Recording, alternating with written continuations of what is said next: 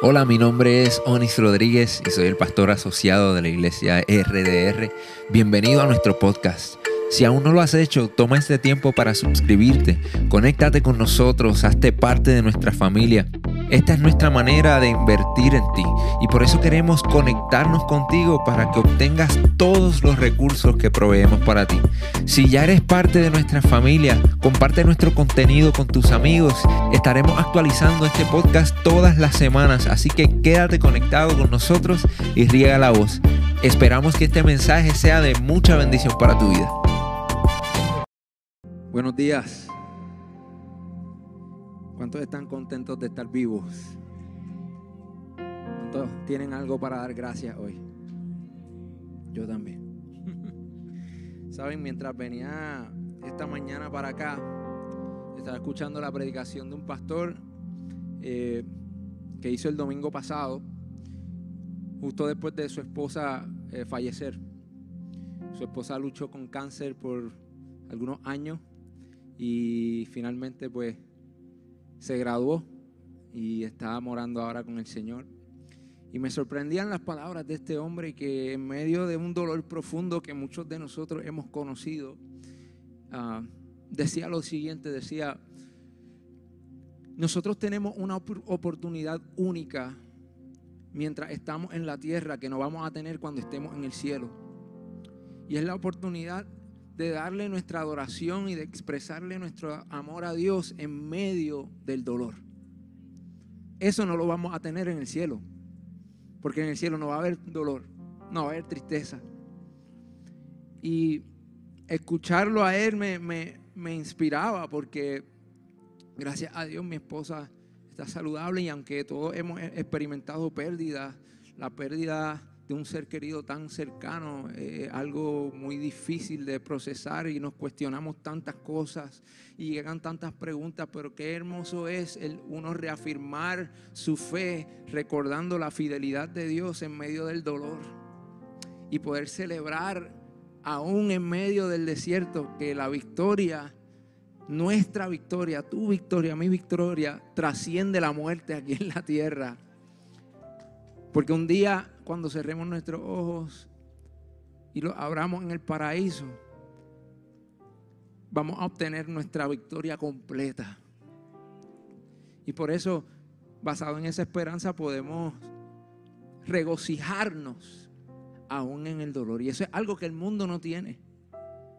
Eso es algo que podemos experimentar los que somos hijos de Dios. Y yo, he vivido varios momentos tristes en, mi vida, como todos ustedes, y uno de los momentos tristes que he vivido, aunque suene jocoso, fue cuando mi primera mascota murió. Y quizás suena funny, pero yo quiero ver cuánta gente aquí tiene mascotas en su casa. Tan poquito. ok, ahora, ¿cuánta gente trata a su mascota como un ser humano? Habemos mucho, ¿verdad que sí? Yo, yo tuve ese tipo de mascota. El primer perrito que tuve después de años de suplicarle a mis padres que no querían regalarnos un perro. Y ahora yo entiendo el por qué. Porque tengo hija y quiere perro también. Eh, pero después de años de suplicarle, nos mudamos de, Fajarlo a, Texas y creo que como para complacernos en medio de un momento difícil y de, eh, por decirlo así, esta separación de mi familia y mis amigos, mi hermano también, como por complacernos, por consolarnos, nos adoptaron un perrito. Y este perrito, de hecho tengo una foto, no sé si allá puedan ponerme la foto del perrito. E, este es Cole. Y Cole fue mi mejor mascota. Ese fue, eh, y cuando digo que lo tratábamos casi como un ser humano, es que el perrito casi era, casi era gente ese perro. Mi, mamá lo había entrenado tan bien que cuando él salía a hacer sus necesidades, nosotros le dejamos la puerta abierta y cuando entraba, cerraba la puerta. Y si se le olvidaba, mami le decía, Col, la puerta, y él iba, ¡fua! ya la puerta tenía las marcas de las patitas de él en, en la pintura. Y e, ese perro, o sea, era tan inteligente que cuando él quería algo, él iba donde mami empezaba a brincar. Y mami empezaba, ¿tienes hambre? ¿Quieres comida? ¿Quieres agua? ¿Quieres esto? Y cuando ya decía lo que era, el perro dejaba de brincar. Y ahí sabíamos, ok, vamos a sacarlo, le damos comida. Era, era un perro bien inteligente y era un perro muy especial. Y mi hermano también era especial. De otra manera. Y lo, digo en realidad encariñadamente, pero mi hermano, cuando, antes de que el ADHD fuese famoso y que todos lo tuviéramos, a mi hermano lo diagnosticaron con ADHD. Y por misericordia a sus maestras, mi, mamá le empezó a dar clases eh, homeschooling en la casa. La vida de mi mamá es un testimonio, ella está viva de milagro. Ella, ella respira hoy, es un milagro de Dios, porque mi hermano no era fácil. Y, no era que era un niño malo, era que era tan hiperactivo que él buscaba siempre con qué entretenerse y distraía a los demás también. Entonces mami lo mete, lo encierra en el cuarto, le saca todas las distracciones que puede sacarle y de momento escuchamos a mi hermano como si estuviera hablando solo, teniendo una conversación elaborada. Y cuando nos asomamos por el carro, él está conversando con el perro. Y el perro lo mira como si lo entendiera, porque ese perro casi era gente. Lo que le faltaba era hablar. Y eh, eh, es, funny, pero mi hermano y mi perro tenían esa relación como de que se hablaban y se entendían entre ellos. Y eso, aunque yo nunca lo tuve, yo sé que en realidad los animales tienen hasta cierto punto la capacidad de comunicar ciertas cosas. Por, por ejemplo, si tú te acercas hacia un perro y él te saca los dientes y te gruñe, tú sabes que está en peligro. De igual manera, si tú cruzas la línea con tu esposa y ella te da esa mirada que tú conoces cuál es, sabes que puedes morir. o sea, comunican las mismas cosas. Los animales tienen una capacidad de comunicar sus instintos y ciertas, ciertas cosas que pueden comunicar los, los, animales, pero lo que nos diferencia a nosotros de los animales es precisamente la capacidad del decir, ¿por qué corres peligro cuando te miro de esa manera? De la capacidad que mi esposa tiene de mirarme y no solo mirarme y yo saber que that I'm in trouble, sino de decirme el por qué. La capacidad que tenemos como seres humanos de comunicar pensamientos, sentimientos, sucesos y, y, hacerlo de una manera significativa, de una manera profunda. Eso es algo único del ser humano en esta tierra, porque los animales no tienen eso. Y es una gran bendición que Dios nos ha dado el poder comunicar las experiencias, los sentimientos, los pensamientos más profundos de la vida, pero eso también trae consigo unos problemas. Y es la capacidad de herirnos, de herir y de ser herido a través de nuestra manera de comunicarnos. Y el miedo a herirnos muchas veces nos cohíbe de decir las cosas que necesitamos decirnos el miedo a ser heridos por las palabras de un ser querido, el miedo a herir a un ser querido porque tengo que decirle el daño quizás que me causó la herida, que me causó lo que llevo cargando, quizás lo que llevo cargando por tanto tiempo que nadie sabe. Eso, ese miedo a, herirnos por comunicarnos de una manera quizás que nos pueda lastimar, nos lleva, nos encierra en una prisión que solo nosotros podemos decidir salir de ella con la ayuda de Dios. Ese es el tipo de cosas que también rompen amistades, rompen familias, rompen, dividen iglesias. el miedo a ser malinterpretados, el miedo a, a expresarnos. Y en esta era en la que vivimos, donde hoy es más fácil que nunca comunicarnos, tenemos más medios que nunca para comunicarnos el mundo parece estar tan conectado, pero a la misma vez estamos tan aislados los unos de los otros por el miedo, por el miedo a ser heridos y a herir. Y quizás por la falta de sabiduría al comunicarnos.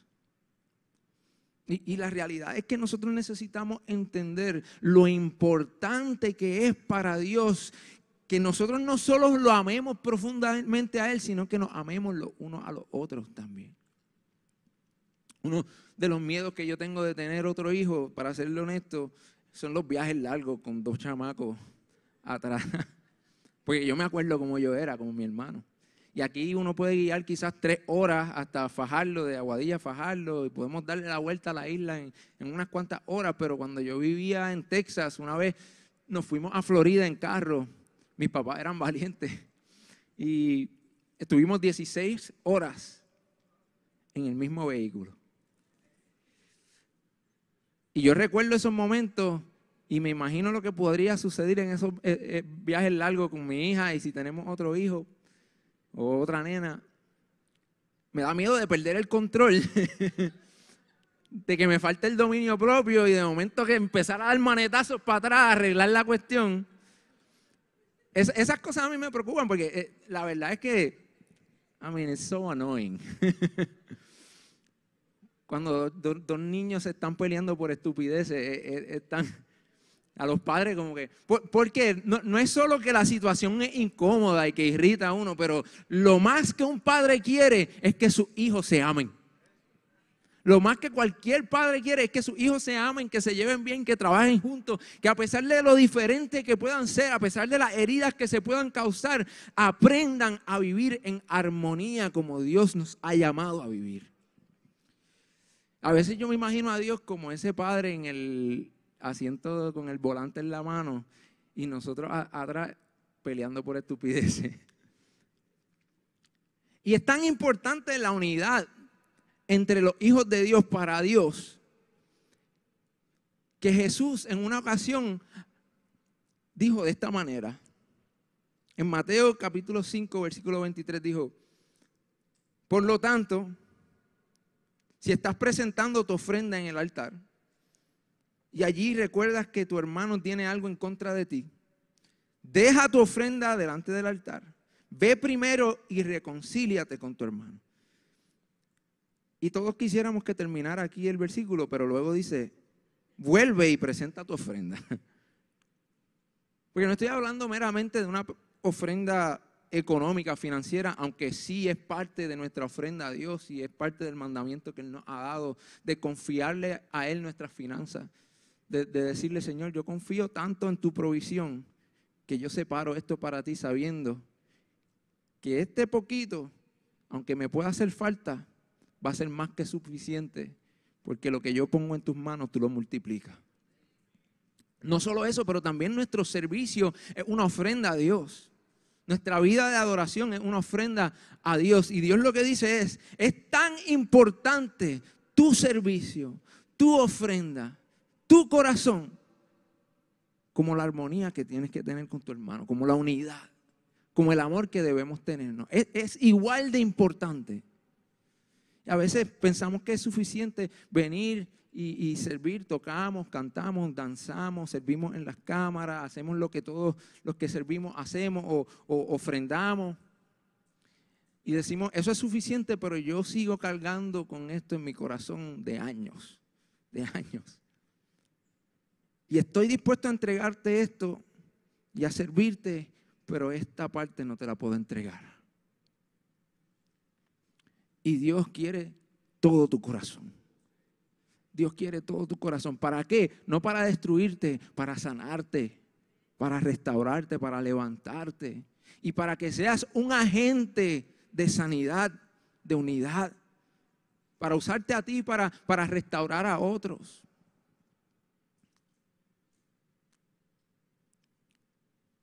Pero demasiadas veces vivimos ofendidos los unos con los otros y lo que le estamos demostrando al mundo es una iglesia dividida, que está constantemente peleando entre ellos. ¿Y quién quiere ser parte de eso si eso está allá afuera en nuestros trabajos, en nuestras escuelas, en las familias, en nuestra sociedad? Todo, todo ahora mismo está en división. Los que piensan de una manera políticamente hablando, los que piensan de otra. Porque todos somos diferentes. Tenemos diferentes perspectivas, pero el mundo necesita ver una iglesia que esté dispuesta a trabajar unida a pesar de nuestras diferencias, a pesar de nuestras heridas. Una iglesia que esté dispuesta no solo a ser sanados, sino también a sanar. Porque para Dios es extremadamente importante que sus hijos se amen que sus hijos se amen. Pero no se trata solamente de resolver los asuntos que tenemos los unos contra los otros. No se trata solamente de sanar las cosas que quizás nos hemos causado los unos con los otros. Se trata también de comunicarle a mi hermano cuando yo necesito ayuda y cuando necesito ser levantado. Gálatas capítulo 6, versículo 2 dice, ayúdense a llevar los unos las cargas de los otros y obedezcan de esa manera la ley de Cristo. ¿Y cuál es la ley de Cristo? Que lo amemos a Él, que amemos a Dios sobre todas las cosas y que nos amemos los unos a los otros como Él nos amó. Esa es la ley de Cristo. Él dijo, en esto se resume toda la ley. Pero no podemos decir que verdaderamente nos amamos si no estamos dispuestos a perdonarnos, pero también ayudarnos cuando estamos pasando necesidad. Y lamentablemente nos perdemos la oportunidad de experimentar el amor de Dios a través de nuestros hermanos porque nos cohibimos del abrirle nuestro corazón a la gente correcta. Porque el enemigo siempre va a meterte en tu mente cuando estás luchando con una tentación, cuando estás luchando con X o Y cosas, de que nadie entiende, nadie va a entender, nadie entiende lo que tú estás pasando, de que estás solo, que no hay solución, ¿para qué vas a hablar si no hay solución? ¿Para qué cargar a alguien más con tus cosas? Entonces comienza a hacerte sentir mal porque te sientes mal. Te da ansiedad de que tienes ansiedad. Te da depresión de que tienes depresión. Y no le abres tu corazón a nadie porque se supone que si tú eres cristiano, tú eres fuerte. Y es verdad, Dios nos hace fuerte. Y hemos nacido para ser fuertes y para enfrentar al, mundo y, a las cosas que se enfrentan las crisis con nuestra eh, eh, cabeza en alto. Pero hay momentos también que flaqueamos. Hay momentos de debilidad. Y en esos momentos más que nunca necesitamos a nuestros hermanos. La comunicación no se trata meramente de decir lo que sentimos, de decir lo que pensamos, de, de, expresar lo que hay dentro de nuestro corazón. La comunicación se trata de decir lo que sentimos, lo que pensamos, lo que necesitamos de una manera sabia, con la persona correcta en el momento correcto. Este mensaje no se trata de tú abrir tu corazón y decirle a todo el mundo tus males, se trata de entender de que Dios ha puesto gente a tu alrededor para ayudarte, para amarte cuando estés pasando por momentos difíciles. Y hay características, aspectos, hay profundidades de la presencia de Dios y del amor de Dios que solo vamos a experimentar amándonos los unos a los otros. Porque para eso Dios Jesús nos dice que somos su cuerpo. Y cuando a, mí me duele la espalda, se afecta todo el cuerpo. Cuando me duele la cabeza, se afecta todo el cuerpo. Cuando me, me duele, en estos días me corté, me hice una cortada aquí media boba, pero en realidad dolía más de lo que se veía y me afectaba lo demás que hacía. A veces cuando agarraba las cosas me afecta para hacer. Cuando nos duele algo, todo el cuerpo se afecta. Y cuando tú estás pasando algo, cuando tú estás en dolor, créeme que aunque no lo verbalices, el resto del cuerpo lo siente. El resto del cuerpo lo siente. Necesitamos aprender a comunicarnos de manera saludable. A comunicarnos con las palabras correctas, con el corazón correcto, con la persona correcta, en el momento correcto. Porque la, realidad es que muchas veces nosotros somos heridos por la gente, somos heridos, a veces la gente ni sabe que nos hirió. Y nosotros guardamos eso en nuestros corazones y lo comunicamos, pero lo comunicamos con la gente incorrecta. Y, voy a darle un, ejemplo que ha sucedido tantas veces en todas las iglesias, no, no solo en la nuestra, pero eh, supongamos que el pastor Víctor dijo algo que me ofendió, hirió mi corazón. Y yo cargo con eso. Lo correcto sería hablar con él y, decir, me sentí así y estoy seguro que el pastor dice, mira, de verdad no, no, no fue mi intención, perdóname. O quizás me llame la atención y me diga, mira, necesitas elevar tu perspectiva y ver las cosas de, la manera, de esta manera. Pero, pero hablando, mi mamá siempre decía, mira, hablando se resuelven los problemas. Pero hablando con la persona correcta. Porque si yo me cohibo de hacer eso y llevo esto en mi corazón y después voy donde Cami y le digo, Cami, el pastor Mirio me dijo esto, esto y esto. Ahora vemos dos enojados con el pastor. Una que no tuvo nada que ver con eso.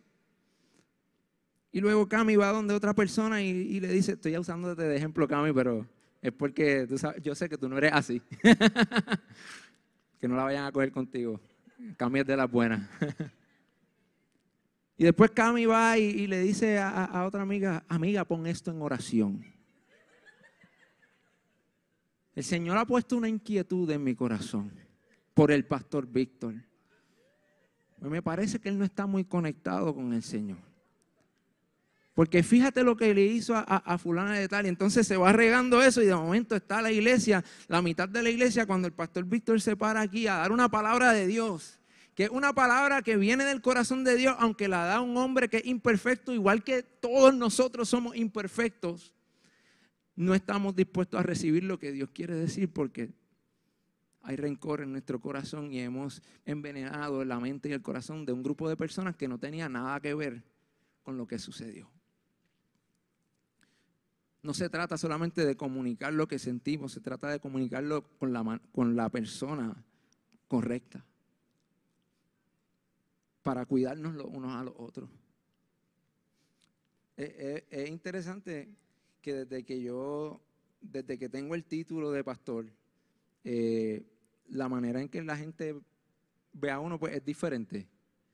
Yo siento que sigo siendo el mismo, pero al tú tener el título de pastor, tú invitas a la gente a, comer o a, a, tomarse un café y esa semana es terrible para ellos pensando qué le va a decir el pastor que hizo mal. Y me lo han dicho, o sea, a, un amigo que, hemos sido amigos desde antes de yo ser pastor, pero es algo que tenemos nosotros ya eh, en, nuestro ADN, ¿verdad? En nuestra mente, como que la gente que está en, autoridad, pues, y, hay que honrar a la gente que está en autoridad, eso es cierto, pero eh, es interesante esa dinámica. Eh, y, y gracias a Dios por su palabra que nos revela cómo comunicarnos adecuadamente. Yo creo que el ejemplo perfecto y el modelo perfecto de una comunicación saludable se encuentra en el libro de Santiago, capítulo 1, versículo 19, que dice así. Mis amados hermanos, quiero que entiendan lo siguiente. Todos ustedes deben ser rápidos para escuchar, lentos para hablar y lentos para enojarse. Hay otra versión que dice, y aún más lentos para enojarse. Diga conmigo, rápidos para escuchar, lentos para hablar y lentos para enojarse. Rápidos para escuchar, ¿por qué? Porque nosotros vivimos en una sociedad que le encanta debatir. A nosotros nos encantan los debates. Cuando, cuando nosotros vivimos en nuestro subconsciente esperando que llegue la época de la política. Nuestro Facebook cambia, nuestro Instagram cambia, nuestras conversaciones cambian. Porque nos encanta defender nuestro punto de vista, nos encanta debatir. Y, yo veo a veces los discursos políticos o los debates políticos antes de, la, de, las votaciones y me da hasta vergüenza. Me da hasta vergüenza ajena en la manera que nosotros nos comunicamos. Y yo he llegado a la conclusión de que ser lentos para escuchar no significa escuchar para debatir o para refutar y para comprobarte mi punto y para buscar en qué áreas hay debilidades en lo que tú estás comunicando para yo entonces traer mi punto y probarte que yo soy el que estoy bien. El ser lentos para escuchar significa escuchar con empatía, escuchar con compasión. Porque la persona que está sentada al frente de ti, la persona que te está hablando, la persona que está al otro lado del teléfono ha tenido una vivencia al igual que tú. Ha sufrido, ha llorado, ha sido herido, al igual que todos. Y, todas esas vivencias, buenas y malas, informan nuestra perspectiva. Y quizás tú le dices a alguien, a alguien algo. Eh, quizás tú le dices a alguien, oye, qué buena estaba la comida en tal sitio. Y la persona interpreta que la comida que ella hace no es la que le gusta a ti. ¿Por qué? Quizás porque ella ha tenido, o esa persona ha tenido vivencia en el pasado, que lo que tú dijiste fue como un trigger. y tú ni sabes. El punto es, escuchémonos para entendernos mejor. Escuchémonos para, para ser empáticos el uno con el otro, para ponernos en los zapatos de los otros. Porque si hablamos antes de escuchar para entender, antes de escuchar para tener empatía, nos vamos a herir. Y por eso es que dice luego, sean lentos para hablar.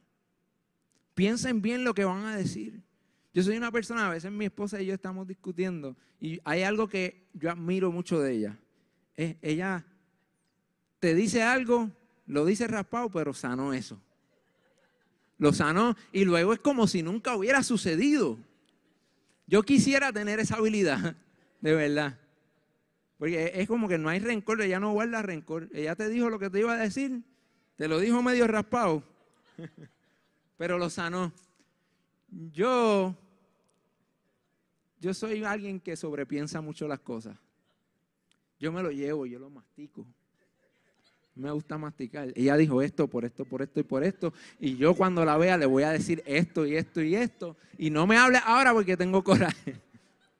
Pero, cuando, cuando la Biblia dice, sé lento para hablar, no es para que puedas practicar en tu casa cómo vas a herir a la otra persona con tus palabras.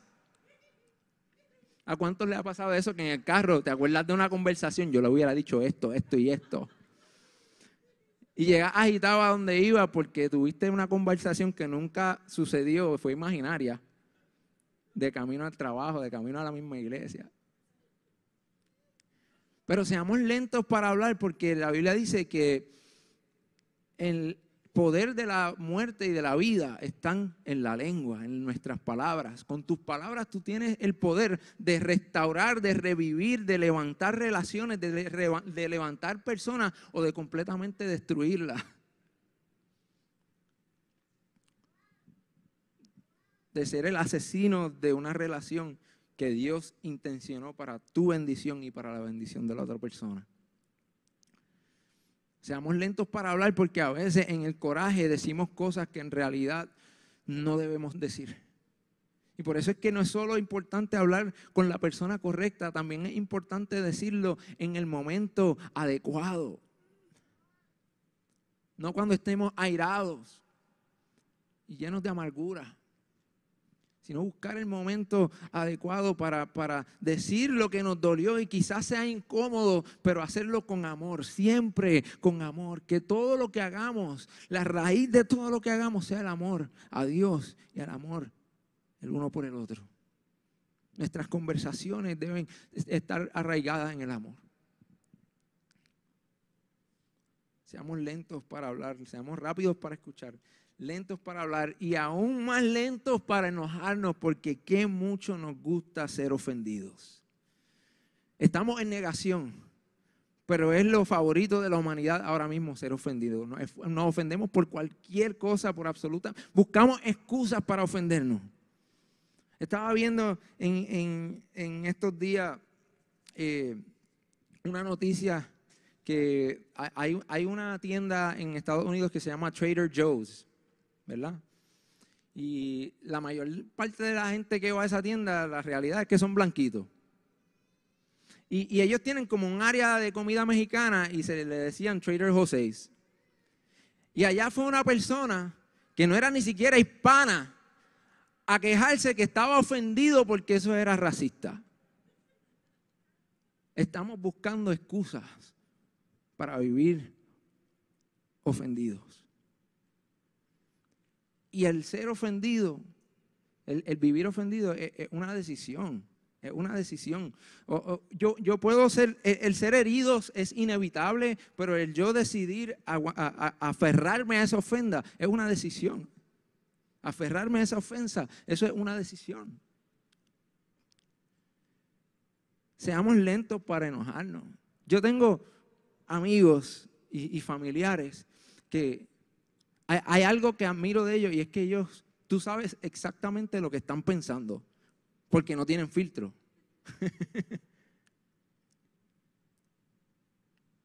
Yo puedo esperar a que esa persona cambie su personalidad completa o simplemente decidir no ser ofendido porque ya es mi amigo, yo lo conozco, en mi familia, yo sé que así no lo hace con mala intención. Voy a escoger no ser ofendido cuando me, me hable de cierta manera que yo normalmente no le hablaría a otra persona.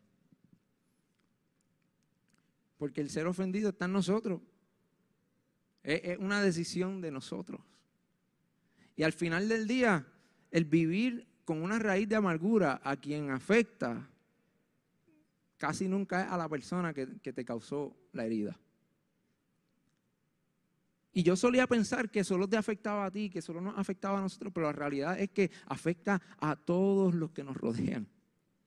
Porque sin darnos cuenta estamos esparciendo ese veneno a la gente que más nos ama. Y, a, veces, sin darnos cuenta, estamos ofendidos con un familiar, cargamos una raíz de amargura con un familiar, con el pastor, con alguien del ministerio, con un amigo. Y aunque no lo crean, toda, esa, toda tu familia, la familia cercana, carga con lo mismo que tú. a, mí me ha pasado, yo, yo eh, eh, especialmente cuando alguien hiere a, alguien que tú amas. A, mí me, duele más cuando alguien le hace algo malo a, mi hija, a, mi esposa, que cuando me lo hace a mí. Pero yo tengo que tomar una decisión de que, ok, yo, yo voy a alimentar ese veneno o voy a arrancarlo de raíz. Yo voy a alimentar ese veneno o voy a arrancarlo de raíz.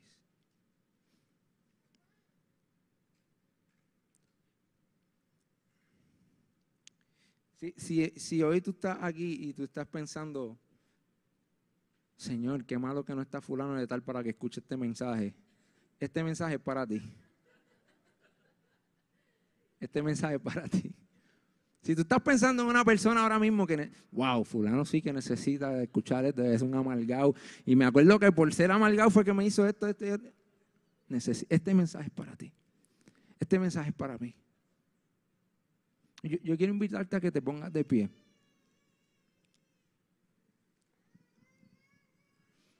Y que por un segundo cierres tus ojos y, y, le pregunte al Espíritu Santo, ¿qué me está hablando a mi corazón? ¿Qué está hablando a mi corazón hoy?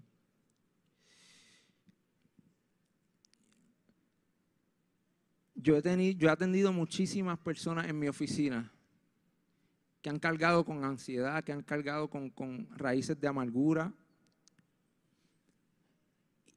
Y están, les da tanta ansiedad, les da tanto miedo el confrontar o, el, o el comunicar lo que necesitan comunicar,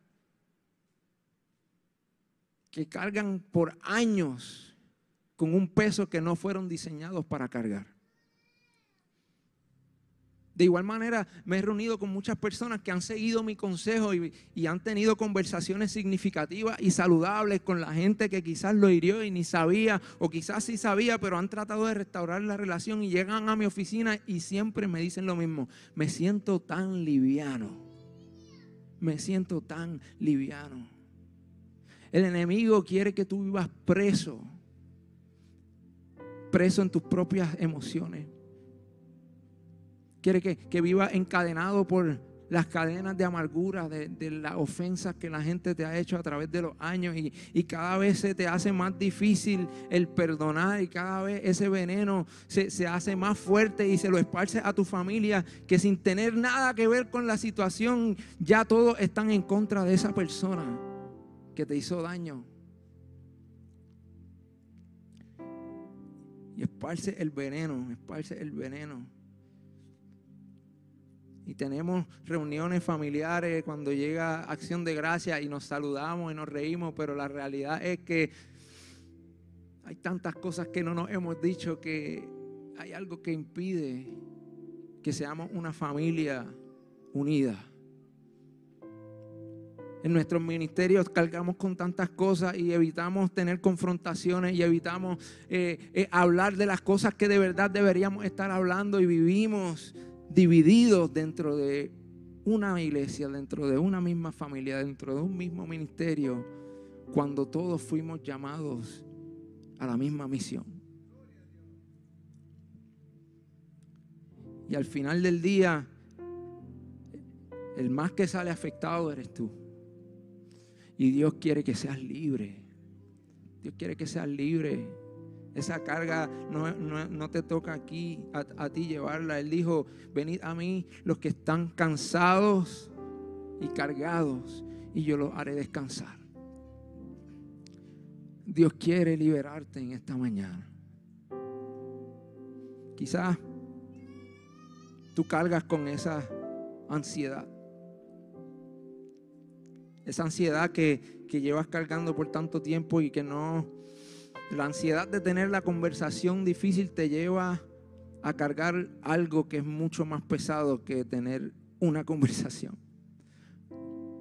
O, tal vez en tu matrimonio, tu matrimonio no está ni frío ni caliente, está tibio porque no se han dicho las cosas que necesitan decirse de una manera adecuada, de una manera eh, con amor. Quizás en, tu trabajo hay cosas que necesitas hablar con tu jefe, hay cosas que necesitas hablar con un compañero, pero en vez de hacerlo, te vas y hablas con todo el mundo que no tiene nada que ver con eso y arruinas, crea un ambiente de trabajo tóxico. No es lo que Dios tiene para ti. O tal vez tú eres esa persona que no tienes nada en contra de nadie, pero llevas cargando con adicciones, con luchas, con 20 cosas solo. Y el enemigo te ha dicho que estás solo, que no hay remedio, pero yo quiero decirte que Dios te ha rodeado de personas que te pueden ayudar, que te quieren ayudar y que puedes experimentar el amor de Dios a través de tu hermano como nunca lo había hecho antes. De igual manera, hay gente en este lugar que sabe de personas que están pasando por una situación, pero no se atreven y dicen, yo no, yo no me meto en eso, eso no es mi problema. ¿Sabes que Sí es tu problema, sí es tu problema. Porque la Biblia dice que Dios no solamente nos adoptó como sus hijos, nosotros nacimos del Espíritu. Él sí nos escogió, nos adoptó, pero nos hizo nacer de su Espíritu. Y eso nos hace hermanos.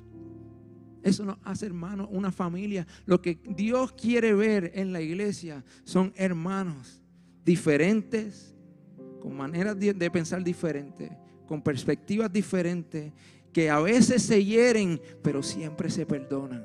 Que a veces se hieren, pero siempre buscan vivir en unidad. Para que el mundo vea que lo que nosotros predicamos es verdad. Hay libertad para ti. Hay sanidad para ti. Levanta tus manos al cielo conmigo.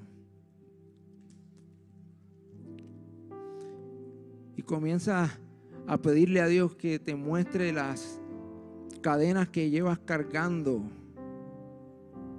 Cadenas que no están atadas a tus manos, sino que tú has decidido arrastrar con tus propias manos.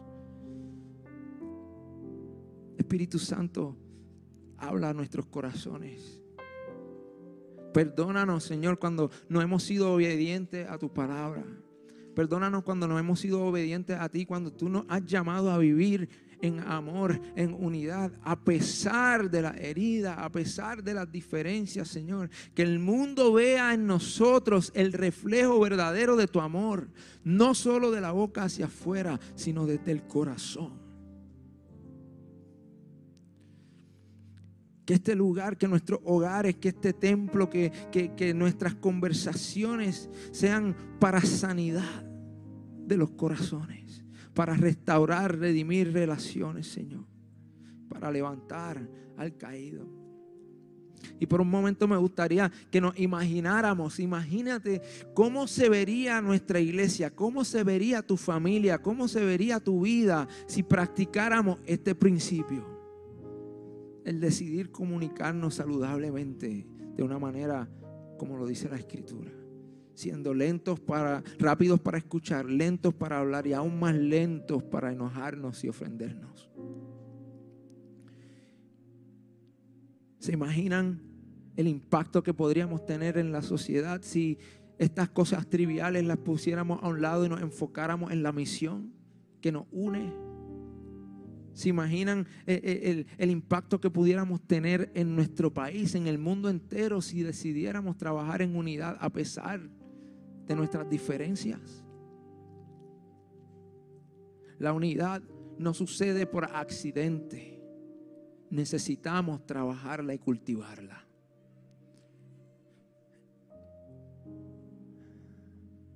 Padre, trae unidad a tu pueblo.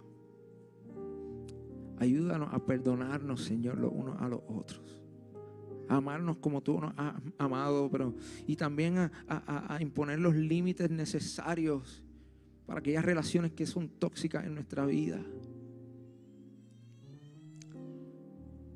Es nuestro deseo honrarte a ti a través del amor que nos mostramos los unos a los otros.